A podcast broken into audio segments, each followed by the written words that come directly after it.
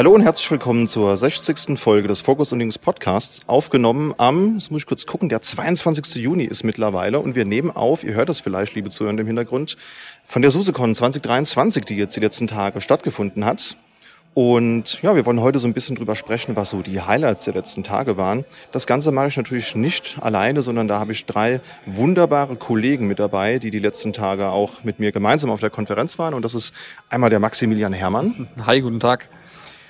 Das ist für dich das erste Mal, dass du in einem unserer Podcasts bist und ich glaube, es war auch für dich das erste Mal SuseCon, richtig? Absolut, genau. Vorher ähm, ab und zu ein wenig bei der Artix äh, auf der USAD oder bei der Netways äh, auf der Open Source Monitoring Konferenz unterwegs gewesen, aber jetzt noch nie so ähm, von so einem großen Hersteller wie bei der SUSE ähm, ja, anwesend gewesen. Von daher eine komplett neue Erfahrung für mich. Sehr schön. Dann erklär uns doch mal, was, was machst du so, wie, wie bist du zu der Konferenz gekommen? Also was sind so die, die Themen, die dich so umtreiben, dass du hierher gekommen bist? Ja, also größtenteils ähm, ja, halte ich mich im äh, Betriebssystemumfeld auf, also was das äh, OpenSUSE äh, und das LESS-Betriebssystem angeht. Bin dementsprechend auch sehr gespannt, äh, äh, was wir alles hier zu Alp haben erfahren können.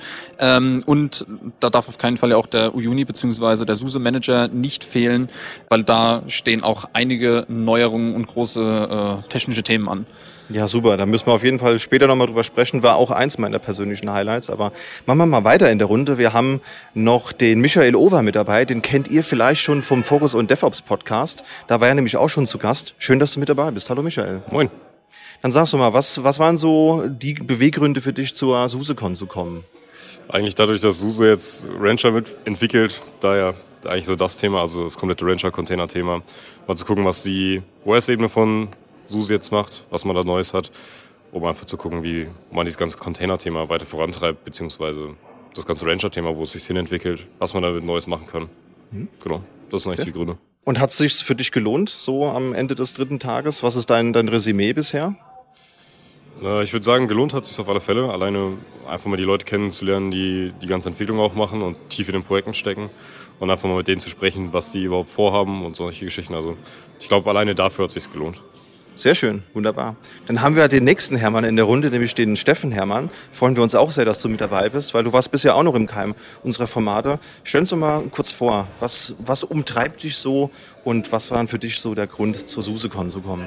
Ja, hallo. Ähm, der Grund war, zum einen die ganzen SAP-Themen mal mitzunehmen, was die SUSE da anbietet und ähm, ich beschäftige mich auch mit äh, Automationen im SAP-Umfeld und da ist äh, SUSE Manager interessant und ja, wie auch die anderen Sub-Tools wie Trento oder Subtune, um eben ähm, verschiedene Tuning-Einstellungen vorzunehmen und auch seinen Pacemaker-Cluster ordentlich zu konfigurieren. Und da hat die SUSE gute Tools rausgebracht. Sehr schön. Das gibt natürlich nochmal einen ganz anderen Blick auf die Themen, weil wir haben jetzt hier äh, vier Leute in der Runde. Jeder hat so gefühlt einen anderen Fokus. Also bin ich mal sehr gespannt, was wir uns gleich noch zusammen erarbeiten. Vielleicht beginnen wir einfach mal direkt mit dem Uyuni und dem Zuma. Gerne. Ähm, du hast schon angesprochen, bei Steffen weiß ich auch, dass er sich in dem Thema auch beschäftigt. Was gab es denn da so Neues? Also ähm, zuerst äh, der Release, der heute müsste, ich, müsste er, glaube ich, anstehen zur Zuma-Version 4.3.6, in dem einige Features ähm, ja, mit dazugekommen sind. Äh, generell auch ähm, die Road äh, von der von der Roadmap, äh, was die SUSE vorgestellt hat, wo in, äh, in welche Richtung sie den Zoomer entwickeln wollen, was sie gerade für Baustellen haben, äh, wie sie mit Skalierungsthemen umgehen, gibt's äh, vieles, äh, ähm, was man sich hier hat anhören können. Ähm, beispielsweise, ähm, warum gibt es keine Version 4.4, obwohl genau letztes Jahr Version 4.3 erschienen ist? Hintergrund äh, Version 5.0 steht so langsam im Fokus und im Raum und ähm, da es jetzt, äh, jetzt bei der Version 4.3.6 keine absolut signifikant großen Änderungen äh, gegeben hat, ähm, wurde die Entscheidung getroffen, okay, sie lassen das 4.4er Release komplett wegfallen, gehen lieber auf 4.3.6. Dementsprechend wird Zuma auch weiterhin auf äh, SLES 15 SP4 ausgeliefert. Es wird mhm. kein Upgrade äh, gegen äh, SP5 geben, um einfach ja, den Fokus auf Version 5.0 zu legen, der äh, ja einen ziemlichen starken Fokus auf Umbauten im Untergrund angeht. Äh, wenn man jetzt mal die Historie betrachtet, ähm, kommt der Uyuni bzw. der Sume ja noch aus den Spacewalk-Zeiten, beziehungsweise ist es ja auch das äh, vorangehende Projekt, ähm, aus dem der äh, Sumer entstanden ist. Und jetzt äh, im, im, im, aktuell ist die SUSE dran, extrem viel im, im Hintergrund am Code zu entwickeln und zu modernisieren. Ja, Legacy äh, ähm, äh, zu entfernen, wirklich auf den aktuellsten Stand zu bringen, ähm, hat man ja gesehen äh, bei der Einführung von 4.3 äh, mit der Einführung der REST API, dass es da in diese Richtung äh, Änderungen, ähm, ja, Richtung Richtung Kunden auch gibt. Aber im Hintergrund, ähm, ja, ein Punkt, der mir da sehr hängen geblieben ist, ist, dass beispielsweise die Weiterleitung von HTTP auf HTTPS nicht komplett im äh, Apache vorne abgewickelt wird, sondern teilweise Java-Code dafür existiert hat noch aus der Historie heraus und dass sie da eben ähm, genau stark am Aufräumen sind. Ein schöne, äh, schönes Beispiel auch von Miguel, mit dem wir ähm, sprechen durften, neben einem der Produktmanager äh, vom Zoomer. Er hat so beschrieben, dass, dass, dass sie gerade quasi dabei sind, wie ein altes, wunderschönes Haus zu renovieren, aber ähm, aktuell noch an dem Punkt sind, die alte Verkabelung, die alte Elektrik rauszubauen ähm, und, und neu und schön und gut und, und, und zukunftsfähig zu machen. Ähm, also von daher, genau, dementsprechend diese Entscheidung, äh, Version 4.4 auszulassen und äh, mit Hinblick auf Version 5 ähm, auch viel in Richtung Containerisierung zu denken, ähm, um auf der einen Seite die äh, Installation nicht immer nur auf einem SLES-Betriebssystem durchführen zu müssen, weil auch einer der mhm. großen Punkte war, weiterhin offen zu sein, weiterhin alle Betriebssysteme äh, äh oder viele Betriebssysteme zu unterstützen und äh, ein Vendor-Login zu vermeiden und dementsprechend ähm, aktuell daran zu arbeiten, eben auf Containerbasis ähm, den Zoomer ähm, auch auf anderen Betriebssystemen anbieten zu können, sei es ein Alma Linux, sei es mhm. äh, auch ein Red Hat Direct, sei es ein Debian, sei es ein Ubuntu, ja, ähm, das war einer der, der Fokusthemen. Ähm, da fehlt es wahrscheinlich dann gegebenenfalls ein bisschen an Features, aber ich glaube, das ist ein extrem wichtiger Schritt, um einfach weiterhin ähm, in der Open Source Community auch das zu sein, was sie sein wollen, und zwar einfach ja. nur frei, kein Vendor-Login und äh, für alle Use Cases äh, ein, ein gewisses Portfolio bieten zu können. Ähm, Genau. Ja, spannendes Thema. Also ich bin ja auch Teil dieser Uyuni Community. Also wer das nicht kennt, auf, auf GitHub gibt's das ähm, Projekt Uyuni-Project und da kann man einfach partizipieren und kann gucken, was da so auf der Roadmap steht. Die haben da so ein, so ein Wiki. Es gibt am Ende des Monats die Uyuni Community aus, die wir euch auch nochmal in den Show Notes verlinken, wo man eben auch einfach am letzten Freitag im Monat um 16 Uhr deutscher Zeit äh, mal reinhören kann, was es da so Neues gibt. Und da haben sie schon vor einiger Zeit drüber gesprochen, dass das Thema Container natürlich wichtig ist weil, wie du schon sagst, es ist halt eine historisch gewachsene Applikation, die ist 2008 das erste Mal veröffentlicht worden. Ich glaube, ich habe sie 2009 oder 2010 angefangen zu benutzen. Das war schon irgendwie echt wild, so diesen alten Java-Stack und wie, wie sie da dran gearbeitet haben die Jahre über. Wir haben jetzt gerade vorhin noch, oder gestern war es, glaube ich, in einer anderen Session gehört, ähm, dass da die Migration geplant ist auf JDK Version 17 und ähm, aktuell ist es, glaube ich, V11 oder sowas in der Art, glaube ich. Hätte ich auch im Kopf gehabt, ja. Ja. Und ist natürlich schon ein drastischer Schritt mit der neuen Hauptversion, deswegen auch eine neue Hauptversion und nicht ein äh, Minor Release. 5.0 impliziert ja schon Breaking Changes und der Breaking Change, du hast schon gesagt, ist, ist halt containerbasiert. Also es ist ein großes Image aktuell. Also der, der Plan ist es, die machen das so als MVP und die erste Version wird dann ein Single-Container auf dem lokalen Podman sein. So große Container sind eigentlich nicht so eine Idee. Ich sehe ja schon den, den, den Michael, wie er so, so ein bisschen lächelt, weil so macht man es ja eigentlich nicht, oder? Dass man in eine Applikation in einen großen Container packt, oder wie würdest du das machen? Kann man machen, sollte man nicht machen vielleicht. ist halt nicht irgendwie so schön. Also du hast dann halt einen riesen Container. Ja. Bringt halt nicht die Vorteile von einem Container. Also in den ersten Pre-Alpha-Versionen äh, ist, glaube ich, die Containergröße auch äh, bei über zwei Gigabyte. Also ja. ich glaube, es müssten äh, 2,1 Gigabyte insgesamt ja. sein, äh, weil sie ja quasi, äh, ich glaube, fünf oder sechs verschiedene Dienste, also von Tomcat über Apache, über Taskomatic, alles in einem Container erstmal shippen. Ähm, ja, es, aber den, den Technikern im Hintergrund ist durchaus bewusst, dass das keine gute Idee ist. Ähm, stehen halt jetzt aktuell vor Herausforderungen, ähm, dadurch, dass viel nicht äh, über, über APIs äh, ähm, kommuniziert wird, sondern teilweise auch über Filesysteme. Ähm, Beispiel ist da gerne der Taskomatik, also die, äh, wie, wie wurde es genannt, ein glorifizierter Cronjob äh, in Java, ähm, der über die API, äh, aber auch über das Filesystem mit verschiedenen Diensten kommuniziert. Und ja, über das Filesystem zu kommunizieren in der containerisierten Welt ist, glaube ich, jetzt auch nicht Best Practice. Ja, denke auch. Ja, kriegst schon irgendwas gebastelt wahrscheinlich, aber es ist jetzt nicht unbedingt so produktionsreif, würde ich En es Enterprise-Ready-Applikationen mit mehreren tausend Clients zur, zur Verwaltung, ähm, ja, Also ist, ich- ist gebastelt, glaube ich, das ist der falsche Ansatz. Nicht genau, also ich weiß nicht, also mir fallen ein paar Ideen ein, wie man es umsetzen kann, aber ich glaube, einmal am Laufen gebracht und dann nie wieder angefasst und in fünf Jahren freut sich einer. So in etwa, ich glaube, so eine Lösung wird das dann. Ja, ist aber auch nur der erste Schritt. Also Sie haben auch gesagt, später ist natürlich, ähm, steht auf der Liste ganz oben. Das wird natürlich in verschiedene Services aufgeteilt. Also ist natürlich nicht Sinn der Sache, wie wir gerade schon besprochen haben, ein Image zu haben, wo alles drin ist. Das wird natürlich aufgeteilt. Äh, einfach auch aus dem Grund, man will natürlich Support für Kubernetes haben. Also K8S, K3S, was auch immer Kunden da einsetzen mögen, soll natürlich in der Lage sein, das zu benutzen.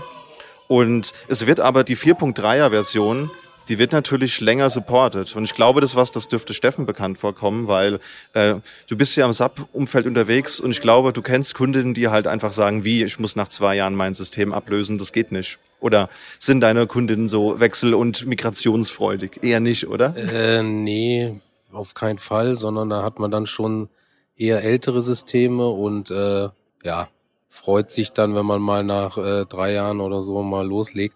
Nee, Quatsch. Also man patchen tut man halt schon oft, aber ähm, ja, jetzt ist halt der Weg Richtung HANA beziehungsweise S4 HANA und da muss man eben gucken, dass man da in der Roadmap bleibt und eben anfängt, langsam aber sicher da den Schritt zu gehen für die neuen Innovationen. Ja. Du bist ja auch viel im Zoomer unterwegs. Was sagst denn du zu der Idee der neuen Hauptversion? Ist das was, wo du Interesse dran hast, das möglichst früh auszuprobieren? Oder bist du eher so, naja, ich warte mal ab, bis der 4.3er ausläuft? Nö, also ich bin immer offen für Neues, äh, tue mich halt ein bisschen schwer mit Containern, aber da habe ich ja nette Kollegen, die mich da unterstützen werden.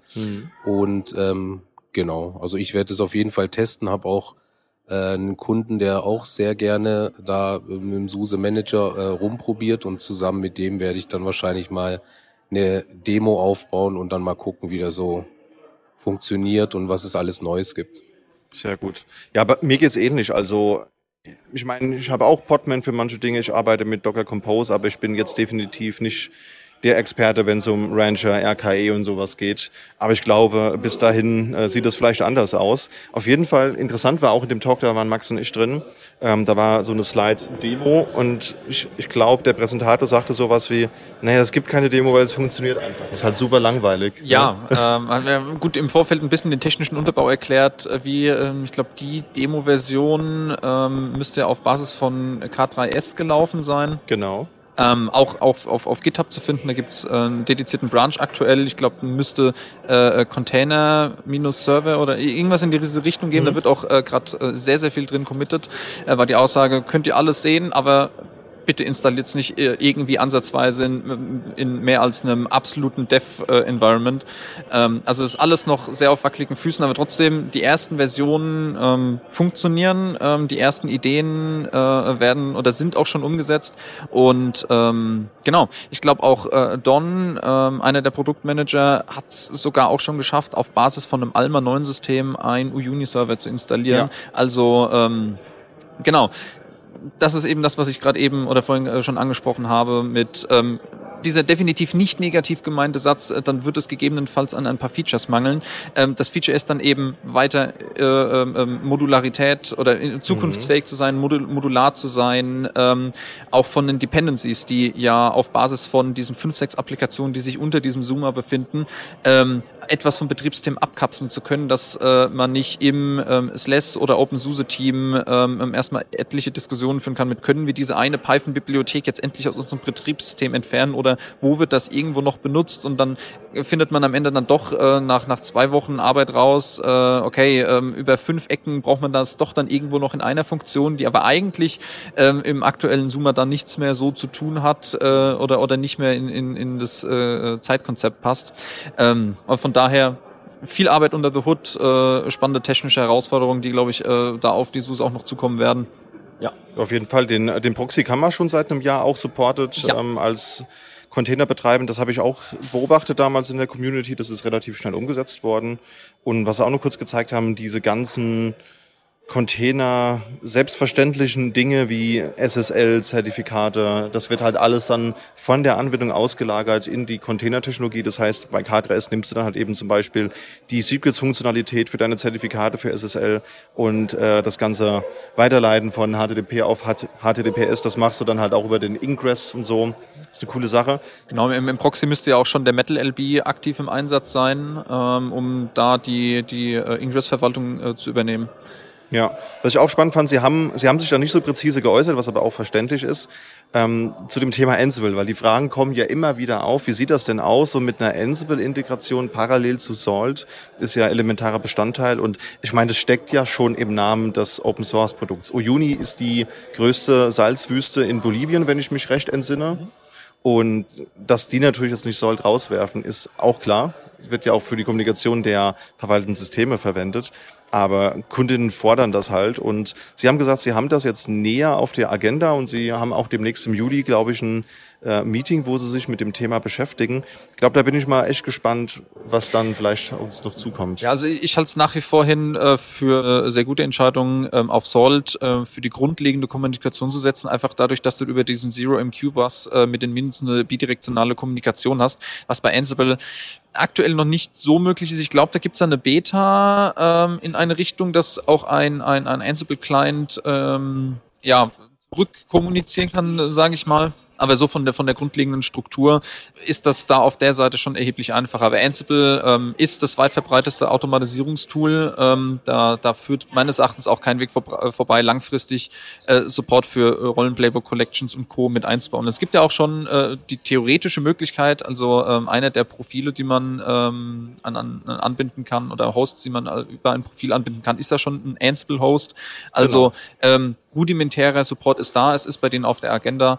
Ich glaube nur jetzt auch in äh, Kombination mit dem Umbau äh, und dem Blick Richtung ähm, Suma 5.0 und der Containerisierung, ähm, ja, sind die Ressourcen halt auch begrenzt. Also es müsste ja, glaube ich, ein klar. insgesamt 40-köpfiges Team sein oder 42 müsste, kann ich mich, glaube ich, vage dran erinnern, Irgendwie sowas, ähm, die ja. sich äh, äh, hauptsächlich eben mit dem Suma und dem Uyuni beschäftigen. Und da sind die Ressourcen logischerweise auch begrenzt. Ja, absolut. Da auch vielleicht ein kleiner Hinweis für die Zuhörenden. Ihr werdet, wenn ihr diese Folge in eurem Podcatcher findet, auch eine Special-Episode finden. Wir hatten nämlich die Möglichkeit, mit, du hast schon angeteasert, dem Don Vosberg von SUSE zu reden und mit dem Miguel, der am Produktmanager für das ganze Thema auch ist, beziehungsweise übergeleiteter Manager. Und äh, das war ein total spannendes Gespräch, das wir mit denen hatten. Also sowohl spannend inhaltlich betrachtet, als auch spannend von der, naja, Darstellungsform ist jetzt vielleicht nicht der richtige Ausdruck, aber wir haben äh, draußen gesessen nach so einer Abendveranstaltung, waren am Aufnehmen und dann fing es an zu donnern, während im Hintergrund ACDC Thunderstruck lief und wir mussten schnell umdisponieren. Aber es war total spannend, den beiden zuzuhören, weil die einfach so langjährige, tolle Geschichten auch zu erzählen hatten. Also hört da gerne rein. Folge ist auf Englisch natürlich, aber wenn euch das nicht abschreckt, einfach gerne mal reinhören da sind ein paar lustige Anekdoten auf jeden Fall dabei gewesen. Hat mir sehr viel Spaß gemacht. Ja, und auch, auch die zwei Menschen an sich, also als, als Menschen selbst, äh, ja. äh, sind eine fantastische Kombi äh, mit, mit äh, echt äh, sehr angenehmem Humor.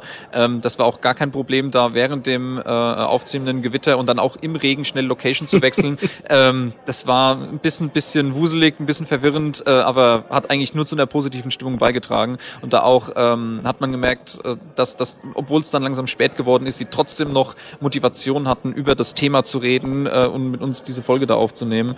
Ähm, ja, Chapeau an, an den Effort, der da reingesteckt wird, äh, um, um das alles weiterzubringen. Absolut. So, wir wechseln mal das Thema. Ähm, lass uns doch mal über SAP reden. Und dafür haben wir ja den Steffen mit dabei. Was waren denn so deine Highlights? Ich glaube, du hast irgendwas von Trento kurz gesagt. Worum, worum geht's denn da so und was waren so deine, deine Highlights bisher? Genau, Trento ist ein Monitoring-Tool im weitesten Sinne, wo ich meine Pacemaker-Installation ähm, prüfen kann und die mir dann auch äh, Lösungsvorschläge gibt, ob mein, mein, mein, mein Cluster eben ähm, eine gute Score hat oder nicht. Und ähm, dann kann ich da eben anklicken, wenn es dem schlecht geht. Und dann wird mir zum Beispiel gesagt, auf den verschiedenen Hyperscalern wie äh, GCP, Azure, AWS, VMware wird auch unterstützt, ob die Timeout-Parameter und so weiter passen, weil ein Timeout-Parameter auf der Azure ist zum Beispiel anders als wie auf der GCP oder auf der AWS. Und ähm, ich habe mir das Tool ähm, schon letztes Jahr auf der DESAG, auf dem DESAG-Jahreskongress angeschaut, mit meinen Kollegen zusammen. Und da war das noch nicht ganz so ausgereift. Da haben uns gewisse Dinge noch gefehlt. Die wurden jetzt eingearbeitet. Auch an der Web-UI wurde was gemacht, dass es ein bisschen intuitiver ist. Und was ich sehr interessant fand, ist, was machen jetzt Kunden, die jetzt vielleicht kein Pacemaker im Einsatz haben, sondern äh, also eben keine Cluster-Software. Da möchte ich ja auch ein gewisses Monitoring haben und vielleicht auch ein paar Hilfen. Und ähm, das steht bei denen auf jeden Fall auf der Agenda, dass auch Standalone-HANAs ähm, unterstützt werden sollen und ähm, eben HANA System Replication ohne Pacemaker. Aber ich muss sagen, es ist ein gutes Tool, weil wenn ich eine Installation mache, installiere ich das. Es ist Open Source, es kostet nichts. Ich habe das mit zwei Befehlen, kann ich das installieren. Ich aus der SAP-Welt freue mich dann immer, wie leicht dann sowas geht mit dem ganzen Container, Kubernetes und so weiter. Und nach zwei äh, Befehlen habe ich den Server aufgesetzt und dann installiere ich noch den ähm, Agent auf den Clients und dann hole ich mir einen Kaffee, komme zurück und äh, Trento erkennt dann durch den Agent eben, äh, was läuft da drauf und dann habe ich die ganzen Systeme schon dann im Trento drin. Also ich muss nicht erst wieder alle äh, Server eingeben und die SIDs und äh, ähm, Instanznummern, sondern es ist out of the box, ist das dann da, wenn ich alles installiert habe. Und das macht das Tool ziemlich interessant für die SAP-Basis, für Berater, die beim Kunden arbeiten. Und da freue ich mich auf die weiteren Entwicklungen und freue mich auch, das dann mal genau unter die Lupe zu nehmen. Cool. Du sagst, es ist Open Source, aber wird es dann auch vom Support ähm, abgedeckt? Also ist das, gehört das zu diesem Slash for Sub mit, mit dazu oder muss ich mir das von GitHub runterladen? Ähm, das lädt man von GitHub runter, genau. Mhm. Und ähm, Support, das ist eine gute Frage, müsste man mal nachgucken. Ja. Aber ich denke, äh, wenn man da mit den Entwicklern beziehungsweise Produktmanagern schreibt, dann sind die da sehr offen und helfen auch. Ja. Okay, klingt jetzt ja auch nicht nach einem Mission Critical Tool, das du brauchst, um deine Server nee, zu betreiben. Das nee, nee, das Tool braucht man nicht. Und auch, ja, also ich würde es als Monitoring bezeichnen, aber ähm, es soll, da kam dann die Frage auch auf Monitoring-Tool, weil ich kann ja alle Sachen, die ich damit mache, hat auch ein äh, Teilnehmer gestellt, äh, kann ich auch mit dem Solution Manager machen. Warum mhm. brauche ich Trento? Weil ich möchte im Unternehmen nicht acht verschiedene Monitoring-Tools haben.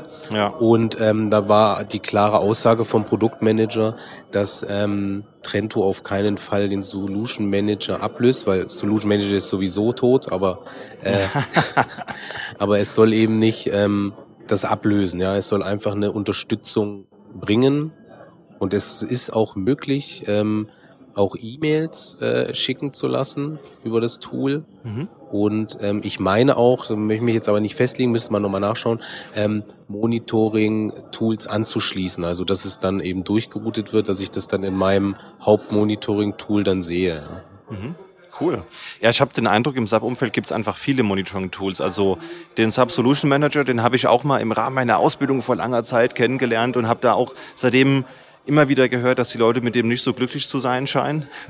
Und es gibt, glaube ich, ein HANA-Cockpit für HANA, dann gibt es jetzt Trento. Genau, das HANA-Cockpit gibt es auch, ja, aber das ist eher so, ähm, ja, auch ein Monitoring-Tool, aber auch zum Verwalten von den HANAs, ein bisschen Performance äh, ähm, Geschichten. Mhm. Und ja, aber so als äh, generelles ähm, Monitoring-Tool würde ich jetzt das Cockpit nicht bezeichnen. Aber ja, es gibt einen sehr großen Wildwuchs an Tools und man muss immer schauen, wie bekomme ich jetzt diese einzelnen Tools dann halt, dass die miteinander reden können und halt gematcht, dass ich halt nicht äh, morgens meine äh, 20 Tabs aufmache und dann in jedem mhm. Tool gucke. Ja, das ist so die Herausforderung und was ich eben auch ja, einsetze, weil es gibt so viel, ja. Ja, es gibt auch, glaube ich, nicht das eine Tool für alle. Ne? Also ich glaube, in meiner Zeit als Admin haben wir versucht, ein Monitoring-Tool zu haben, wo die Leute, wo alle das meiste ihrer Metriken sehen. Wir hatten dann natürlich unsere SAP-Kolleginnen, die dann halt noch den SAP Solution Manager hatten und die Netzwerkkollegen, die haben dann halt noch ein anderes Tool irgendwo gehabt, wo sie ihre speziellen äh, Smoke-Pings von Standorten hatten.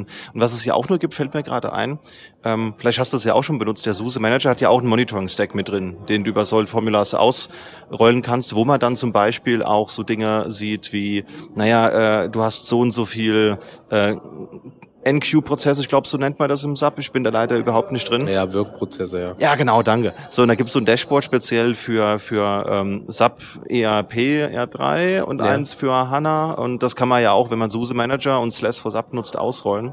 Hast du damit mal gearbeitet? Nee, gar nicht. Du sprichst wahrscheinlich das Grafana Genau. Prometheus-Sache an. Grafana und Prometheus mit den Exportern. Hm? Genau. Da habe ich mir noch nicht angeguckt. Die Exporter, da hatte ich mal mit zu tun, weil ein Kunde ähm, Grafana im Einsatz hatte. Ähm, dadurch hat man ja schon gewisse Monitoring-Tools im Einsatz, Mhm. ja, die schon auch älter eingesessen sind.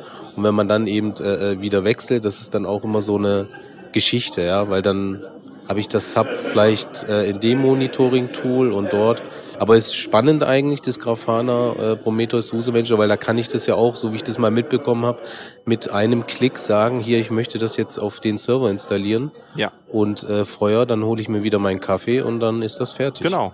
Also in der Kombination ähm, ähm, fände ich es äh, spannend, äh, wegen dem Feature, wegen äh, Zwecks ähm, Integration in andere Monitoring-Tools. Also falls das nicht auf der Roadmap steht, wäre das, glaube ich, ein interessanter Feature-Request, weil ähm, ich habe auch in meiner Vergangenheit etwas äh, an Monitoring-Erfahrung sammeln dürfen und da war es eigentlich äh, ja, wie schon gesagt, immer ein Pain, ähm, alles irgendwie unter einen Hut zu bekommen. Und äh, da hast du eine DB2, die muss gemonitort werden, da ist dann äh, diese andere Datenbank und guck mal, hier müssen wir parallel noch REST-APIs abfragen. Und guck mal, da ist auch noch eine XML-API äh, und äh, ja, der, der Wildwuchs an Betriebssystemen gibt's ja auch noch. Und da von der, von der rein architektonischen Grundidee, äh, wenn Tr- Trento die Möglichkeit hätte, in, in weitere Tools ähm, ja, angebunden zu werden, dass man sagt, okay, diese die die HA-Sub-Installation oder später auch die, die eine Standalone-Sub-Installation wird über Trento gemonitort und geht dann über welchen Weg auch immer dann in, in bestehendes Monitoring rein, um das einfach so von der Idee kaskadierend ausleeren zu können,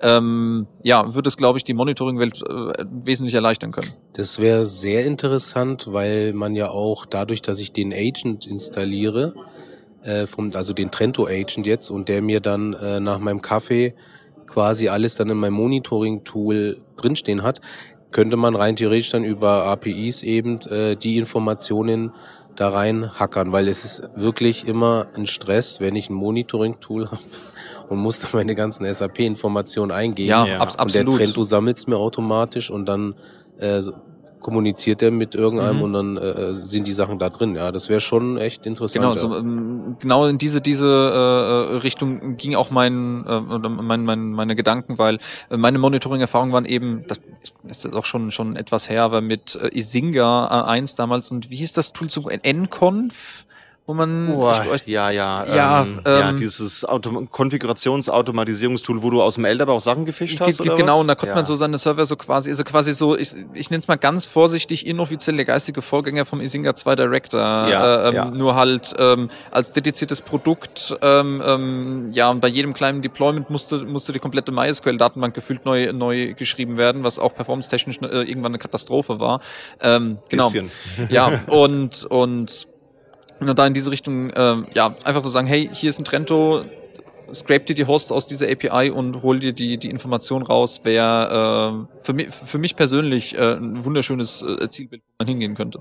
Die Sache ist halt nur die, ähm, ich habe dann halt wieder auf meinem SAP-Host, wenn man mal Thema Security wieder anspricht, ja, äh, habe ich dann halt wieder 15 Agents, ja, einmal für mein Monitoring-Tool, einmal für den Trento. Das ist dann halt auch wieder, ähm, ja, wieder ein Security-Aspekt, weil ich noch mal ein Stück Software habe, was ich mehr pflegen muss. Ja. Ja, Noch ein paar Firewall-Regeln mehr. Ach du, da gibt's eine ganz einfache Lösung. Wir machen auf die Maschine einfach einen kleinen Podmer mit dem K3S und dann packen wir in Container die ganzen Agents und noch ein bisschen automatisiertes Ingress vorne. Ich weiß nicht, was ihr habt. Klingt ganz einfach. Lass uns das machen. Ja, auf jeden Fall. Also, nee, das stimmt natürlich. Das wird dann auch beliebig komplexer, muss man sagen. Aber was ich an diesem Zoomer Monitoring-Thema, das- um da nochmal kurz darauf zurückzukommen, halt so cool finde, ich habe es schon angedeutet, ähm, es gibt halt einfach ein Soll-Formular, also quasi das Pendant der Ansible-Rolle im Soll-Sprech. Und du wählst dir ein System aus und klickst da einmal drauf und gehst auf Anwenden, gehst dir einen Kaffee holen und in fünf Minuten hast du einen voll einsatzfähigen Monitoring-Stack, wo Grafana und Prometheus drauf läuft und kannst dann auch so Späße machen wie neue Maschinen, wie deine Sapana-Maschinen, die dann reinkommen, werden automatisch gemonitort. Und das ist schon cool. Es bietet natürlich nicht das, was jetzt so ein Trento bietet, aber ich sag mal so, ein Monitoring ähm, so unterschwellig einfach zur Verfügung zu haben, ist halt besser als kein zur Verfügung zu ja, haben. Ja, also absolut. Da hatte ich auch äh, vor zwei Wochen eine äh, Installation beim Kunden, wo wir eben genau das aufgebaut haben. Ähm, vor, vor einem halben Jahr ungefähr ähm, hatten wir immer eine Testinstallation dort ähm, und das lief tatsächlich so gut, dass äh, wir, wie gesagt, vor zwei Wochen auf Produktion jetzt gegangen sind und installiert haben und da auch die Installation ähm, über die Formulas auf einem dedizierten äh, Monitoring-Host Prometheus äh, Grafana installiert, über ähm, quasi im gleichen Reiter, äh, im gleichen Tab im Browser konnte man dann auf den Clients den äh, Node-Exporter beziehungsweise auch Apache und äh, Postgres-Exporter mhm. für Moni äh, oder für den Zoomer selbst äh, mit auswählen und ähm, ja, und dann scrapt äh, der Prometheus automatisch auch die API vom Zoomer selbst, erkennt, mhm. okay, welche Clients sind wo ausgerollt und ähm, ja, dann, dann steht das Monitoring schon. Also das, das ist beeindruckend einfach. Auf jeden Fall. Gab es denn noch weitere Themen, Steffen, die dich im Sub-Kontext interessiert haben, jetzt die letzten drei Tage? Äh, genau, dann äh, ist noch anzusprechen, das Subtune, das Tool, ähm, ja, das einfach für die Sub-Basis-Admins gemacht ist, weil es sehr leicht ist. Subtune ist dafür da, um eben meine ähm, Kernel-Parameter, Betriebssystem-Parameter automatisch zu setzen, die ich dann in meiner HANA, äh, auf meinem HANA-Server brauche oder auf meinem Applikationsserver, ohne da irgendwie mit ähm, sys äh, CTL, genau, sys-CTL, da die Parameter setzen zu müssen. Und ähm, die Community beziehungsweise wir Subler haben halt echt oft äh, Dinge gefordert, unter anderem auch, wie könnte ich denn jetzt einfach ähm, in den Subtune auch eine, also Subtune kann man sich so vorstellen, ich habe ja SAP-Notes, da steht drin, ich muss 800 Parameter setzen im Betriebssystem und ähm, in diesen Nodes, die werden dann applied durch den Subtune. Heißt, er setzt die Parameter alle und dann kann ich über einen Subtune-Status mir das dann eben anzeigen lassen, ob er das getan hat und ob mein Server eben compliant ist. Und ähm, jetzt bin ich auch in der Lage, wenn ich jetzt einen Parameter, weil eine neue Subnode rauskommt, ja, kann ich auch mir eine äh, äh, neue Node anlegen, der ich einen generischen Namen gebe, ja, und lege das an und ähm, nachdem der Subtune eben die Parameter eingestellt hat, wird dann meine erstellte Node aufgerufen und setzt dann den anderen Parameter, also so ein Override sozusagen. Ach cool. Und ähm, das war halt gefordert und finde ich ganz nett. Dann möchte ich auch noch drauf zu sprechen kommen über das sogenannte äh, Staging, was eingeführt wurde. Das heißt, wenn ich den Subtune jetzt update, kann ich meine Configs alle stagen also meine Parameteränderungen stagen und dann äh, äh, mache ich das Update von dem Subtune und kann über ein äh, Staging Diff, meine ich, kann ich mir dann die Änderung anzeigen lassen. Was ist die Änderung jetzt zu der neuen Subtune-Version zum Beispiel und was habe ich gestaged? Und dann kann ich eben auch wieder mit einem Befehl mein Staging eben aktivieren und habe dann sozusagen wieder meine Parameter aktiviert. Ja. Und es ist, hat mich sehr begeistert eigentlich, sehr nett gewesen. Und ähm, was auch möglich ist, es gibt ja sozusagen ähm, Solutions, ja, da mhm. gibt's HANA Solution, wenn ich einen HANA Server habe, NetWeaver Solution, wenn ich einen Applikationsserver habe, oder eben NetWeaver und HANA Solution zusammen, wenn der Datenbank, die Datenbank und der Applikationsserver auf einem ähm, Server laufen und ich kann jetzt auch, äh, bin in der Lage, Solutions auch anzupassen. Okay. Und ähm, da kann ich dann auch wieder rumspielen. Ja. Und deswegen würde ich allen Sub-Basis-Admins da draußen mal raten, wenn die neue Subtune-Version 3.1.0 dann äh, released ist und rauskommt, dass man da mal mit, ein bisschen mit rumspielt und sich das mal anguckt. Ist ziemlich nett, was da die Suse äh, auf die Beine gestellt hat. Ja, hört sich so an, als wenn man damit sehr, sehr guten Drift äh, äh, zwischen verschiedenen Systemen echt vermeiden kann, vor allem in großen Installationen, weil du damit einfach sehr kontrolliert äh, ähm, in den sehr, sehr vielen Parametern, die es im Sub-Umfeld gibt, einfach ähm, ja dann deine Systeme im Griff hast und nicht da mal jemand da was macht, da mal jemand da was macht, sondern einfach zentral über das Tool ganz gesteuert und gestaged Dinge ausgerollt werden können. Also gefällt mir vom Konzept.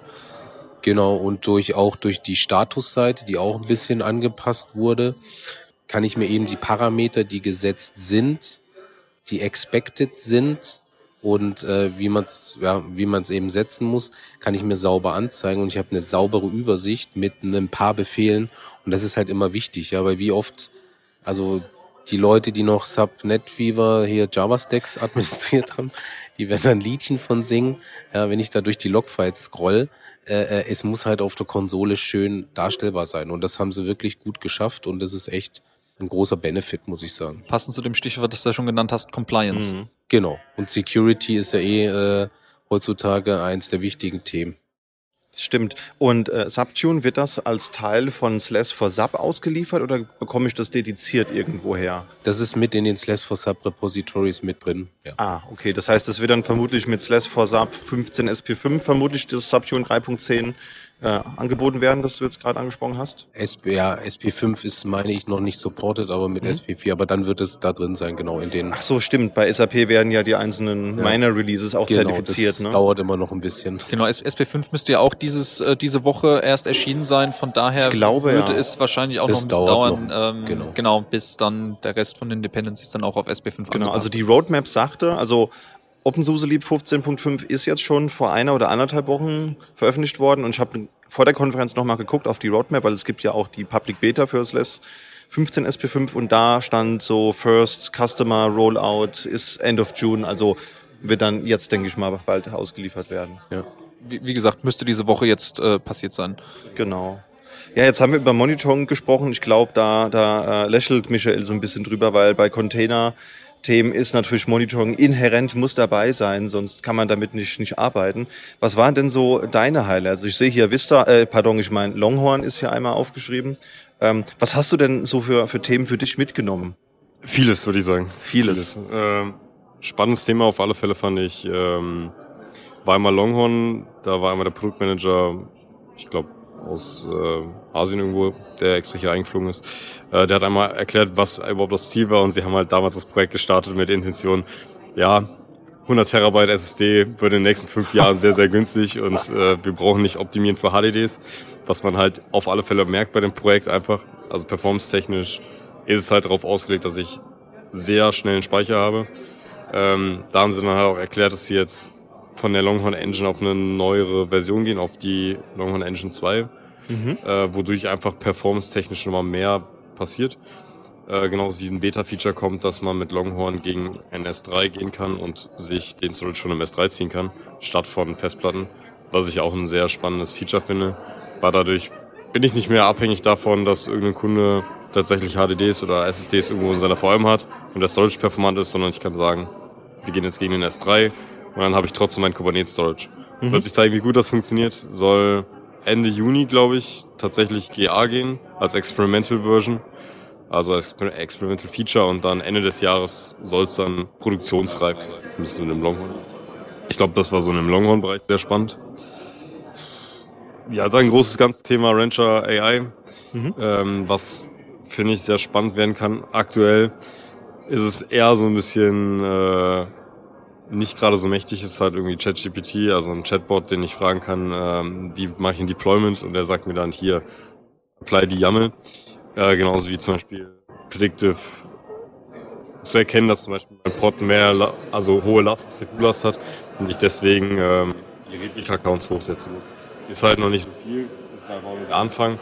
Sie planen halt damit, dass ich später mit dem Omni-Projekt, was deren Monitoring-Projekt ist, was ähm, eigentlich nur ein Zusammengestecke von aktuellen Projekten ist. Also es ist eigentlich ein Prometheus-Stack mit einem Alert Manager, ein Open Search für Tracing und Logs anschauen und einem Grafana Dashboard und Prometheus. Ist halt so der, der Stack, den sie haben, mit einem Cortex drauf. Ähm, womit sie halt einfach ein paar Projekte zusammengesteckt haben und ähm, genau, da bauen sie halt jetzt einen Operator im Kubernetes, der mir ermöglicht, Multicluster Monitoring entspannt zu betreiben wo ich dann in einem Dashboard den Health-Status von all meinen Clustern sehe. Also ich sehe dann im Grafana Dashboard, alle Cluster sind laufen gerade gut, alle Cluster haben genug Ressourcen noch frei. Ähm, Logs sehen auch gut aus. Genau, da kommt dann auch der AI-Punkt rein. Sie haben ein ähm, AI-Model geschrieben, um einfach Logs zu analysieren und zu sagen, da sind Fehler. Und dann kann ich mir in dem Dashboard anzeigen lassen, so viele Error-Messages oder Warnings waren halt gerade da und sollst du dir anschauen. Und dann kann ich halt in den Open Search immer weiter runterklicken und sagen, das sind die Fehler-Messages und solche Geschichten. Und das soll halt später so weit gehen, dass Rancher halt über alle Cluster mit AI erkennen kann, da sind Fehler, da sollst du interagieren und mir tatsächlich dann sagen kann, vielleicht sollst du da mal im Cluster mehr Notes dazu stecken oder das und das ist der Fehler, dein etcd läuft voll, willst du nicht vielleicht doch mal äh, aufräumen und solche Geschichten. Ich glaube, das war so das Highlight-Thema für mich. Ja, ich glaube, das waren so die, die größten Highlights. Hast du auch beobachtet, was es im Neuvektor-Bereich Neues gibt? Ich glaube, da gab es auch eine neue Version, wenn ich es richtig mitbekommen habe. Äh, ich weiß, dass es ein neues Release gibt, aber ich kann Ihnen nicht sagen, welche neuen Features dazu kommen, aber hm. für mich ist das mehr so aktuell Neuvektor ist halt eine gute Monitoring, äh, Monitoring-Lösung, sag ich schon, eine Security-Lösung, die man überall halt gut draufwerfen kann und sagen, ich habe hier mhm. erstmal einen guten Standard-Security-Stack, allein durch dieses Auto-Discovery von ähm, allen Regeln. Ähm, genau, aber ich weiß nicht, welche Features genau noch neu dazugekommen sind in der 5er Release, mhm. aber an sich ist es halt sehr gutes Kubernetes Security Tool, um einfach damit erstmal anzufangen. Ja, wir haben da auch eine Demo gestern gesehen. Also ich habe das Tool bisher noch nie gesehen. Wie schon gesagt, ich bin ja nicht so tief im Container-Business drin. Aber ähm, da wurde einfach Neuvector mal kurz geschwind gestartet und dann hat er so ein Auto-Discovery gemacht und hat dann gesehen, da sind meine Pods, da sind meine Container und hier dies und jenes könnte man äh, da mal optimieren. Das sah eigentlich auf den ersten Blick für einen Laien, für mich sah das echt spannend aus. Ich finde es auch sehr spannend, allein, dass ich erkennen kann. Also es schaut sich ja einerseits erstmal Systemcalls an. Also ich mhm. kann ja zum Beispiel sagen, äh, du darfst keine Batch mehr starten. Also mhm. kann ich dann zum Beispiel nicht mehr in den Container gehen und sagen, äh, hier gib mir eine Shell. Dann geht halt nur Vector sofort hin und blockt das Ganze weg und sagt, ah, okay. nee, das machen wir heute nicht. Und dadurch kann ich halt ein komplettes Cluster so absichern, dass alles, was ich nicht erlaubt habe, also 100% Zero Trust, einfach alles weggeblockt wird und ich nichts mehr tun kann. Ja. Das kann ich einmal auf äh, Layer 7 Traffic anwenden und zum Beispiel auch sagen, äh, du machst gerade gehst gerade, baust gerade einen Traffic auf, den ich gar nicht möchte egal wohin. Also ich kann es im Cluster machen oder vom Cluster ins Cluster, also Northwest und äh, Southeast. Ähm, kannst komplett ähm, abschotten so gesehen und da einen Einfluss drauf haben. Genau, und eigentlich kannst du alles damit absichern. Also so eine Zero Trust Lösung würde ich es nennen. Ja, coole Sache. Ich glaube, anders geht's doch nicht, weil wenn man mal beobachtet in den letzten drei bis fünf Jahren, wie viele Entwicklungen es da gab, wie viele neue Produkte gekommen sind, viele gibt's schon gar nicht mehr, viele haben sich weiterentwickelt, Firmen wurden aufgekauft, neue Technologien wurden eingeführt. Ich glaube, man, man kriegt's ohne solche Lösung gar nicht mehr hin, so grob den Überblick aus Security-Sicht über seine Containerlandschaft zu behalten, oder? Ich glaube, du kriegst es schon hin. Das ist nur sehr, sehr viel Aufwand. Also ich könnte ja zum Beispiel anfangen, ähm, ich müsste ein eigenes CNI wählen, ich müsste dann zum Beispiel Cilium wählen und da zum Beispiel sagen, ich installiere in jedes Cluster mal ein Tetragon-Projekt, um Systemcalls einfach abzufangen. Hm. Ähm, und dann habe ich halt trotzdem keine schöne UI, wo ich sehe, was passiert, sondern ich muss tatsächlich hingehen und sagen, das sind meine Regeln und ich sehe halt nur noch YAML-Files. Außer ich habe zum Beispiel bei Cilium von Isoventa, die haben eine Enterprise-Version, wo ich dann eine schöne UI kriege, wo ich dann auch Regeln äh, sehe und wie das sich im Cluster verhält. Aber dafür muss ich halt erstmal auch wieder Geld in die Hand geben, was ich ja bei Neuvector nicht muss. Und es ist halt wieder viele Projekte, die ich ineinander stecken muss. Und ich mir auch erstmal Gedanken gemacht haben muss, passt das überhaupt für mich? Und nicht der Ansatz, ich installiere mal und schaue erstmal, sondern vorher Gedanken gemacht und dann am Ende hoffentlich eine gute Lösung. Ja. Ja, AI ist ein omnipräsentes Thema, auch wenn man mal so guckt bei anderen Konferenzen, so in den Keynotes. Ich glaube, es gibt kein Buzzword, das jetzt häufiger gefallen ist in den letzten Jahren oder in den letzten Monaten als AI. Ich glaube, das haben wir vor allen Dingen OpenAI zu verdanken, die da halt einfach un unerwartet schnell geliefert haben und jetzt hast du viele Firmen, die das adaptieren wollen. Ähm, machst du dir da Sorgen, Steffen, dass du irgendwann im Subkontext ähm, durch eine AI ersetzt wirst? also äh, nee, glaube ich nicht. Ich. Ah, ich habe ich hab ja AI studiert, angewandte Informatik heißt es ja, glaube ich. Ach, dafür steht das ja, also. Genau. Das ergibt jetzt alles Sinn. Auf. Ja. Nee, ich denke, also ich mache mir da als äh, Sub-Basismann irgendwie gar keine Sorgen, dass ich da ersetzt werde. Ähm, ich muss ja gestehen, äh, ich habe auch schon äh, JetGPT äh, genutzt, um mir Infos zu holen, technische, wie ich bei einer HANA äh, geschwind mal... Ähm, irgendwie äh, die Logs wegschreiben kann oder irgendwelche mhm. Parameter mhm. ändern kann. Und es hilft. Ich denke, dass es ein Admin ähm, da wirklich hilft, schnell mal Infos zu suchen. Ich denke auch, äh, dass man das ein bisschen mit Vorsicht genießen muss, aber da kommt schon gute Treffer raus. Ja. Und ähm, ja, man muss mal gucken, wo die Reise hingeht, aber ich mache mir bis 2035 über Container oder AI keine Gedanken, weil jetzt müssen wir erstmal den Weg Richtung S4 angehen, den die Ja. Kunden bestreiten müssen.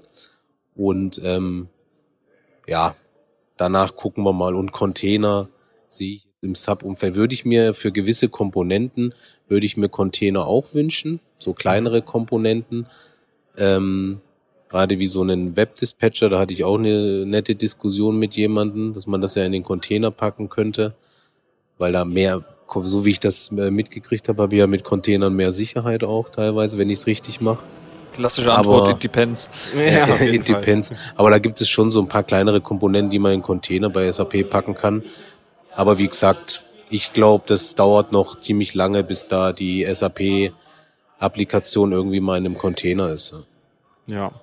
Ja, ich mache mir da auch wenig Gedanken. Ich habe jetzt noch nicht so viel davon genutzt. Klar, ich habe auch ChatGPT mal gesehen. Wir haben auch für diese Konferenz, wir waren ja hier mit, mit mehreren Leuten, ich glaube, wir waren zu, zu sechst und da haben wir es auch so gemacht, dass jeder, jeder in einer anderen Session war, haben dann Notizen gemacht und einer unserer Kollegen, Grüße gehen raus an Thomas, hat das Ganze dann einfach mal in ChatGPT äh, reingehauen. Gesagt, na, mach mir doch mal eine, so ein TLDR draus, so eine Kurzzusammenfassung. Und das hat erschreckenderweise ganz gut funktioniert. Aber ich bin natürlich eher ein Freund von CatGPT. Also denke mal, das kennt ihr sicherlich auch.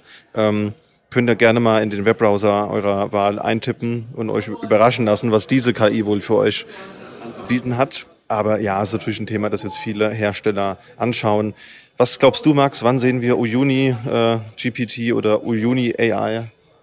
Ah, die, ja, ich glaube, äh, äh, beim aktuellen Buzzword-Bingo, was hier mit AI gerne gespielt wird, ist eher, äh, wirklich eher die Frage, wann und nicht ob. Ja. Ähm, ja, im Uni-Kontext ähm, muss ich sagen, kann ich mir das nicht allzu gut vorstellen, dass man hier groß äh, äh, ähm, Benefits von hat, weil ähm, ja, au- außer, außer ist es jetzt wie bei der aktuellen Implementierung von, von Ranger Prime AI, wie es ja genannt wird, ähm, im Sinne von, wo es mehr so eine Betriebsunterstützung ist. Äh, man, man kann einen Chatbot aktiv fragen, hey, was ist dann hier eigentlich in meinem Cluster los, um so low-hanging äh, ähm, ja, Error-Messages oder, oder vielleicht auch einfach äh, zum, zum Lernen von diesen Tools, weil es gehört ja immer ein gewisses Know-how dazu, äh, die Tools auch zu nutzen und zu bedienen und impl zu implementieren vor allem. Ähm, also, dass es daher unterstützend unterwegs ist. Aber um auch nochmal auf die Frage zurückzukommen, mit dem Hinsicht, äh, dass wir hier gerade äh, vor allem im Suma und Uyuni-Umfeld erstmal mit Code aus 2008, äh, was Java-basiert zu kämpfen haben, glaube ich, stehen da gerade noch andere Baustellen aus, ähm, bevor groß äh, Uyuni Prime AI vorgestellt werden darf. Ihr könnt ja schon mal ein paar Markennamen überlegen, wie man das nennt. Sumai oder so. Also, da gibt es bestimmt Möglichkeiten. Ja. Anderes Thema, das ich sehr spannend fand, sind diese ganzen Immutable-Distributionen. Habt ihr damit schon mal gearbeitet oder Kontakt gehabt? Mehr in der Theorie als in der Praxis, also ein, zweimal, ganz, ganz kleines bisschen im, im privaten Homelab, aber das war's von meiner Seite sogar auch schon. Ich noch gar nicht. Ne. Bei dir? Ähm, ich habe es mir angeschaut im Rancher-Kontext, also mit Elemental, wo ja Microslash drunter steht. Ähm, ist ja auch, also Elemental ist mehr oder weniger immutable, würde ich es nennen. Ist nicht 100% immutable, aber eigentlich ist ganz spannend, dass ich auf einer SD-Karte das die ISO drauf packe, äh, durch die MAC-Adresse, glaube ich, läuft das Ganze, äh, einen NUC reinstecke und der sich automatisch gegen meine Rancher UI meldet und ich dann automatisiert darauf Dinge tun kann. Ähm, das war halt so der einzige Kontext, wo ich damit Kontakt hatte, weil es Ja. einfach mal das Testen, was Edge so kann im Kubernetes-Umfeld war.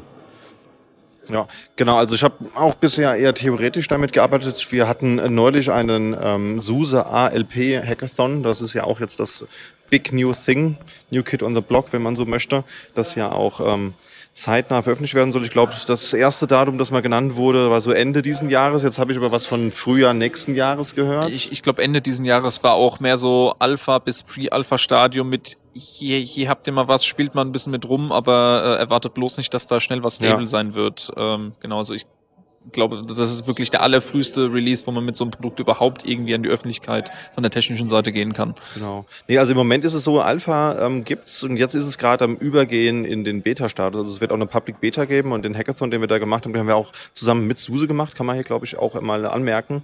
Da auf jeden Fall Grüße an unseren Partnermanager Bert und an unseren technischen Experten, den Ferdinand, mit dem wir das gemacht haben. Das war echt schön. Wir haben uns zwei Tage eingeschlossen und haben einfach mal mit den Versionen, die es auch gibt, die man im Internet frei herunter runterladen kann, mal herumgespielt. Und SliMicro, Michael sagt das ja gerade, äh, ist halt auch so eine immutable Distro, die den Fokus aber hat auf Container oder VMs. Das heißt, entweder ich nehme das halt, wie du gerade sagtest, als Maschine, die dann Container oder VMs hosten soll, oder es ist halt mein Gast in dem Kontext. Also es ist jetzt nicht das klassische ähm, Betriebssystem, das sich jetzt Steffen vielleicht installieren würde, um da einen SAP HANA drauf zu betreiben. Also zumindest aktuell. Ne? Ja, es ist, äh, ist die SUSE aber auch sehr aktiv mit SAP im Gespräch, vor allem auch ja. auf der technischen Seite, da äh, vor allem auch SAP auf die ALP-Plattform mit äh, draufzubringen. Ja, genau, richtig. Und vielleicht für die Zuhörenden, die mit dem Buzzword Immutable noch nichts so anfangen können, ich glaube, man kann so zusammenfassen, dass im Prinzip das Root-File-System, das ist per Definition Read-Only. Ja, das heißt, ähm, wenn ich da jetzt Pakete installieren möchte, dann wird das in einem Snapshot gemacht. Also es wird ButterFS als Dateisystem genutzt. Das ist essentiell an der Stelle, ist ja ein Copy-on-Write-fähiges Dateisystem, das halt eben auch Snapshots kann. Und äh, die Transaktion, deswegen spricht man auch von transaktionalen Updates, die werden eben in so einem Snapshot ausgeführt. Man kann das anschließend dann nochmal verifizieren, ob die Package Installation durchgelaufen ist. Und wenn ja, dann wird so eine Art Schalter umgelegt. Und beim nächsten Boot würde ich dann von meinem neuen Snapshot booten, der dann eben zum Beispiel mein Hardtop hat oder mein äh, NeoFetch oder was auch immer ich da installieren will. Ja, Ausnahme ist natürlich slash etc, weil ich will ja irgendwie auch Anwendungen konfigurieren oder in irgendeiner Art und Weise eine Änderung an äh, meiner Anwendungen vornehmen. Da wird ein Overlay Filesystem gen genommen, so dass man da trotzdem dran editieren kann. Das ist, glaube ich, so das Erste, was man sagen auch, kann. Auch sehr spannend bei der Thematik. Ähm, das bedeutet auch, dass man jederzeit auch zurückrollen kann. Richtig. Ja. Ähm, also quasi eine Abwärts- oder äh, ja Downgrade äh, mögliche Linux-Distribution, was auch mit einem klassischen RPM oder DEB-basierenden äh, Betriebssystem quasi eine undenkbare Sache ist, äh, wenn man nicht gerade aus Versehen einen Snapshot in irgendeiner Art von der VM oder ähnlichem äh, genau. vorrätig hat. Ja, das auf jeden Fall. Und dann gibt es noch ein paar andere Unterschiede. Also es ist natürlich eine kleine Distro, du hast ja gerade schon gesagt, das ist was, das packst du dir auf die SD-Karte, steckst das in NUC oder in Pi oder was auch immer. Das heißt natürlich, du hast hier keine große Installation, wo ein YAST mit dabei ist zum Beispiel, sondern da ist halt nur in Anführungsstrichen ein Network ähm, Manager mit äh, eben ähm, statt einem WIC-D zum, zum Beispiel, das heißt die ganze Netzkonfiguration, die ist vereinfacht worden auch. Das, was man so, wo man halt YAST vorher genommen hat, hat man jetzt einen Network Manager. Man hat aber auch so Dinge wie Kernel Live Patching und Userland Live Patching, was interessant ist. Da gibt es eine Tech-Demo. Ähm, die muss ich mir noch anschauen, auf jeden Fall. Und äh, dass man halt eben auch so Bibliotheken ohne einen, einen, Reboot austauschen kann. Weil der Klassiker ist ja die Idee vom Kernel Live Patching. Und da hast du, glaube ich, auch schon mitgespielt, Steffen. Ja, das Kernel Live Patching. Genau, ja. Viele Kunden haben das äh, mit in den Lizenzen mit drin, wird aber jetzt nicht äh, so stark benutzt, weil ja, weil es oft dann doch äh, Reboot ähm, erwartet und dann kann man auch sofort eigentlich gleich äh, richtig patchen. Also ich habe mich damit noch nicht so arg auseinandergesetzt, aber mhm. meine Kunden setzen das eigentlich gar nicht ein. Ja, ich sehe es auch selten, muss ich sagen. Wie du schon richtig sagst, wenn du jetzt hier einen Slash for Sub kaufst, ist das halt in deiner Subscription inhärent mit drin, so als Goodie von, von SUSE, was ja auch nett ist, muss man sagen. Ich glaube, bei dem normalen Slash Premium ist es, meine ich, auch mit dabei. Will ich mich ich, jetzt. Ich glaube inzwischen schon, ja. ja weil ähm, ja, es ja doch einen Mehrwert bietet. Also es ist nicht für jedermann, für jede Frau gedacht, sondern wenn du jetzt sagst, du hast eine Umgebung, die hat sehr hohe SLAs, du kannst die halt nur einmal im Halbjahr patchen und du willst aber, wenn jetzt so ein, wirklich eine eklatante Sicherheitslücke, die im Kernel ist, äh, fixen, ohne ein Reboot zu machen, dann ist natürlich Live-Patching interessant, weil es dann quasi dein Kernel Live-Patching-fähigen äh, Kernel, den du halt gebootet hast, der kann dann die Module zur Laufzeit austauschen. Das heißt, dein Filesystem-Modul oder dein Netzwerkkartentreiber, der kann dann mit einem No-Op-Call auf eine andere Stelle im RAM eben zeigen. Und das macht das Ganze auch so komplex. Und das ist das, was Steffen, glaube ich, meinte. Ähm, du musst halt wissen, wie du so Patches anwendest und es wird nicht für jeden Patch unbedingt gemacht. Also für so einen kleinen Bug wird es halt vermutlich eher nicht gemacht, sondern nur für eklatante Sicherheitslücken. Und das große Problem, und das ist die, die Frage, die dann aufkommt, die jetzt damit auch beantwortet ist, ist ja schön gut, wenn ich meinen Kernel live patchen kann, aber was ist denn, wenn äh, libSSL, ja, was jede Anwendung benutzt TLS. So, und wenn da jetzt eine eklatante Sicherheitslücke ist, und die gab es halt einfach in den letzten Jahren, und ich will diese Library einmal austauschen, naja, da muss ich ja trotzdem Reboot machen. Oder, also vielleicht kein Reboot, aber ich muss meine Applikation ja neu starten. Mein Ingress-Controller, mein Webserver oder was auch immer. Oder ja. quasi alle Applikationen neu zu starten, die auf dem Betriebssystem. Da kann man eigentlich auch ein Reboot machen. Das ist von der Downtime her wahrscheinlich in den meisten Fällen kein allzu großer Unterschied. Dann hat man auch wieder den Aufwand. Genau. Und da geht's halt genau darum, dass du das halt eben nicht machen musst, sondern dass halt eben auch die Library dann eben äh, live gepatcht werden kann und dann auch da wieder auf andere Stellen im Memory gezeigt werden kann. Also spannende Lösung. Ähm, da gibt es auch schon andere Produkte in dem Kontext. Mir fällt da Taxcare ein, die das halt quasi auch schon als Third-Party-Vendor für viele Distributionen machen. Aber ich glaube, da müssen wir uns noch mal im Detail mit beschäftigen. Nur liebe Zuhörer, damit ihr das schon mal gehört habt. Das ist auf jeden Fall ein Thema. Das gibt es halt dann auch in Bälde bei Slee Micro. Und das Letzte, was in dem Kontext vielleicht zu nennen ist, ist das Thema ALP. Ja, also wurde mehrfach gesagt, ALP ist die Zukunft, aber Slee Micro wird es auch weiterhin geben weil der Lifecycle eben ein anderer ist. Also ein Slee Micro ist halt eben vier Jahre lang supported. Es gibt zwei Releases pro Jahr. Das ist so das, was sie sich grob auf die Agenda geschrieben haben. Und ähm, ja, ALP ist so die Basis für das Next Generation Betriebssystem. Und es soll jetzt auch im Frühling 2024 ein Immutable OS für das Data Center kommen. Also wie gerade schon gesagt, Slee Micro hat den Fokus Container und VMs und das Immutable OS, da gibt's noch keinen richtigen Namen, der kann sich noch ändern auf Basis von Alp. Das ist dann quasi, äh, Steffen, für deine Kundin der Ersatz für, für SLAS vor, vor SAP dann auch äh, mittel- beziehungsweise langfristig. Da bin ich mal gespannt. Und du offensichtlich auch. Ja, gespannt wie ein Flitzebogen. Ja, bei ALP finde ich den Ansatz äh, ähm, generellerweise interessant, dadurch, dass ja sogenannte äh, Produkte existieren werden. Mhm. Also es ist nicht so, dass ähm, es einen Haufen Repositories geben wird, in dem man jetzt eine MySQL, ein äh, Nginx, einen Apache Webserver oder äh, ja, Äquivalente herunterladen, installieren kann, sondern dass es für eben solche speziellen äh, äh, oder generell für, für Applikationen, wie gesagt, diese Produkte gibt, die dann in einem separaten Container äh, ähm, mit ausgerollt und installiert werden. Und ähm, da erhofft sich halt die SUSE, äh, erinnert mich auch sehr stark an den Ansatz, wie sie jetzt den Uyuni und den Zoomer umbauen wollen, mhm. dass eben dadurch diese Dependency-Höllen, die in den Paketen ähm, ähm, ja, existieren und gepflegt werden müssen, dass das wegfällt. Also quasi ein Produkt für ein Web oder für diverse Webserver, ein Produkt für Postgres, ein Produkt für MySQL, ein Produkt für äh, ja, was auch immer. Ähm, und äh, ja, wie gesagt, die weniger Aufwand, mehr Modularität, mehr Flexibilität, aber halt mit äh, auch mehr Security, ähm, ja, um da einfach äh, mehr in diese Richtung zu gehen. Ähm, ja, weil als Beispiel, ich glaube, OpenSUSE 15.5 hat inzwischen im Basisrepository über 100.000 Pakete, äh, die damit Uff, ausgeliefert okay. werden. Ähm, also von daher da die Dependencies im Auge zu behalten, ist, glaube ich, ähm, irgendwann einfach nicht mehr so möglich, dass man sagt, okay, äh, vor allem in Hinsicht auf Security Security. Ähm, da können wir jetzt diese Bibliothek rausschmeißen, hey, hier gibt's diesen Sicherheitspatch, das braucht doch eigentlich keiner mehr. Und das wird, glaube ich, eben mit diese, äh, mit ALP auch für die SUSE vor allem wesentlich einfacher äh, werden, das dann, äh, diesen, diesen, diesen Wildwuchs im, im Griff zu behalten, aber trotzdem noch äh, Enterprise-Ready-Applikationen ausliefern zu können.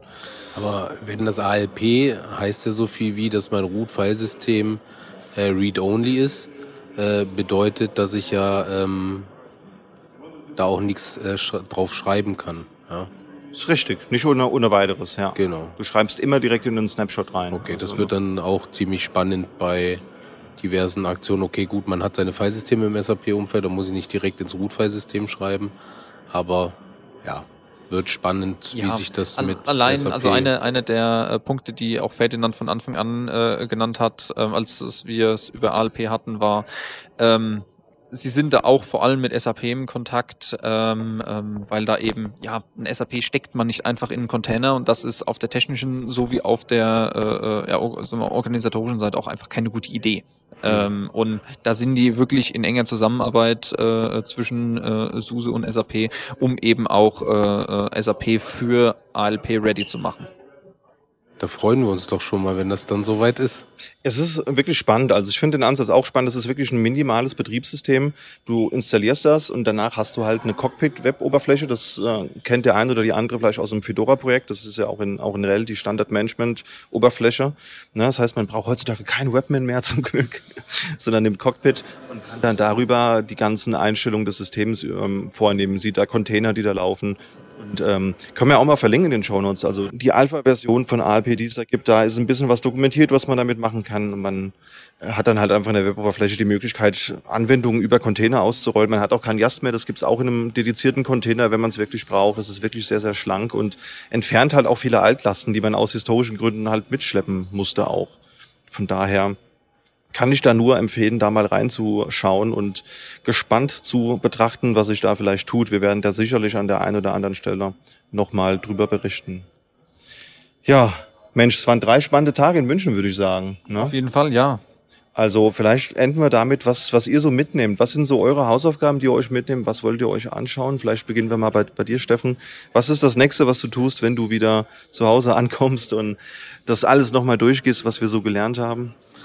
Na, erstmal werde ich eine Runde schlafen und meinen Koffer auspacken. nee, ähm, ich werde mich auf jeden Fall nochmal verstärkt mit Trento beschäftigen, um auch ähm, dem Produktmanager und äh, den Leuten da Feedback zu geben, damit wir da in eine richtige Richtung laufen und äh, diverse Features vielleicht schon eher kommen als in ein, eineinhalb Jahren. Ähm, genau, das wird so mein Fokus sein und auf jeden Fall auch Subtune will ich mir auch nochmal verstärkt angucken, weil das echt interessant war. Ähm, ja. Sehr gut. Wie sieht es bei dir aus, Michael? Was sind deine To-Dos? Ich schaue mir auch nie an. Also, das kommt in den Monitoring-Stack und da mal ein bisschen mehr mit rumspielen und gucken, was da möglich ist. Mhm. Ich glaube, das ist ein Task, der wird auch einige Zeit in Anspruch nehmen, von daher. Das glaube ich auch, ja. Das sah echt sehr umfassend aus, das Thema. Wie sieht's bei dir aus, Max? Ja, von meiner Seite wird's äh, auf jeden Fall Richtung Containerisierung, was äh, den Zoomer angeht, äh, ähm, ja, gehen. Also da gibt es ja auch bereits schon den containerisierten Proxy-Server, äh, mit dem ich noch nicht allzu viele Berührungspunkte hatte. Ähm, das werde ich mir intensiv anschauen, um da einfach die technische Grundlage ein bisschen zu, zu verstehen. Äh, ähm, ja, um dann auf das hoffentlich nächstes Jahr kommende 5.0 Roadmap-Information, kann sich jederzeit ändern, ähm, ja, mich langsam vorzubereiten. Sehr schön. Ja, also ich habe auch ganz viele Notizen, die ich noch einmal durchgehen will. Ich freue mich auf das Release von Juni 2023 das ja auch dann bald kommen dürfte.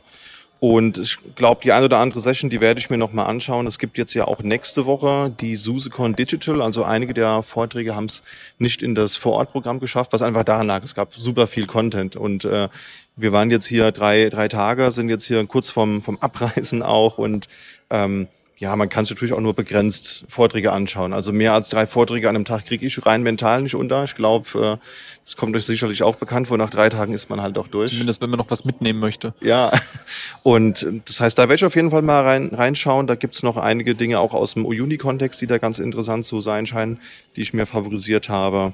Ähm, ich werde mir mal Slee Micro anschauen. Da habe ich noch gar nicht mitgearbeitet. Ich habe das wahrgenommen, dass es das gibt. ALP habe ich mir jetzt ja im Rahmen des Hackathons angeschaut. Da werde ich auf jeden Fall auch mal gucken. Und äh, was, was wurde in der einen Präsentation genannt mit dem Uyuni Hub oder dem Zoomer Hub? Kann man bis zu 90.000 Geräte verwalten. Wir haben ein ziemlich großes Labor in unserem Rechenzentrum. Mal gucken, ob ich da vielleicht automatisiert einfach mal so 90k Clients ausrolle und mal gucken. Ich glaube, da gibt es die ein oder anderen Kollegen, die dir äh, definitiv dann ähm, schnell eine Nachricht schreiben mit, was tust du da eigentlich? Ja, ich glaube auch, gerade wenn ich an unser Netzwerk denke äh, und die Adresspools, das könnte, glaube ich, eine spannende Herausforderung werden. Nun denn, es war mir eine helle Freude, mit euch darüber zu reden. Also vielen Dank, dass ihr mit dabei wart. Hat mir sehr viel Spaß gemacht. Und vielleicht können wir einfach mal zu einem der Themen in einer der nächsten Folgen nochmal drüber reden. Gerne. Ja. Auf jeden Fall. Und an euch, liebe Zuhörende, vielen Dank, wenn ihr es bisher durchgehalten habt. Feedback ist uns natürlich immer sehr wichtig. Das heißt, wenn ihr Ideen, Wünsche oder Tooltips habt, dann lasst uns gerne wissen, beispielsweise per E-Mail an podcast.sva.de. Ihr könnt auch sehr gerne über Podigy einfach einen Kommentar hinterlassen. Da sehen wir auch und antworten dann auch drauf. Wenn ihr auf Social Media über diese Folge korrespondiert, benutzt gerne den Hashtag SuseCon23. Das ist der, den auch jetzt Suse genommen hat für dieses Event. Da schauen wir auch mal, was es da so gibt. Und wenn ihr da Kommentare habt, benutzt das gerne oder auch natürlich gerne den Hashtag Focus on Linux. Und wir freuen uns auch immer über Bewertungen über den Podcatcher eurer Wahl. In dem Sinne, Leute, gute Heimreise wünsche ich euch und ja, bis zum nächsten Mal. Ja? Dankeschön. Tschüss. Vielen Dank. Ciao. Ciao. Ciao.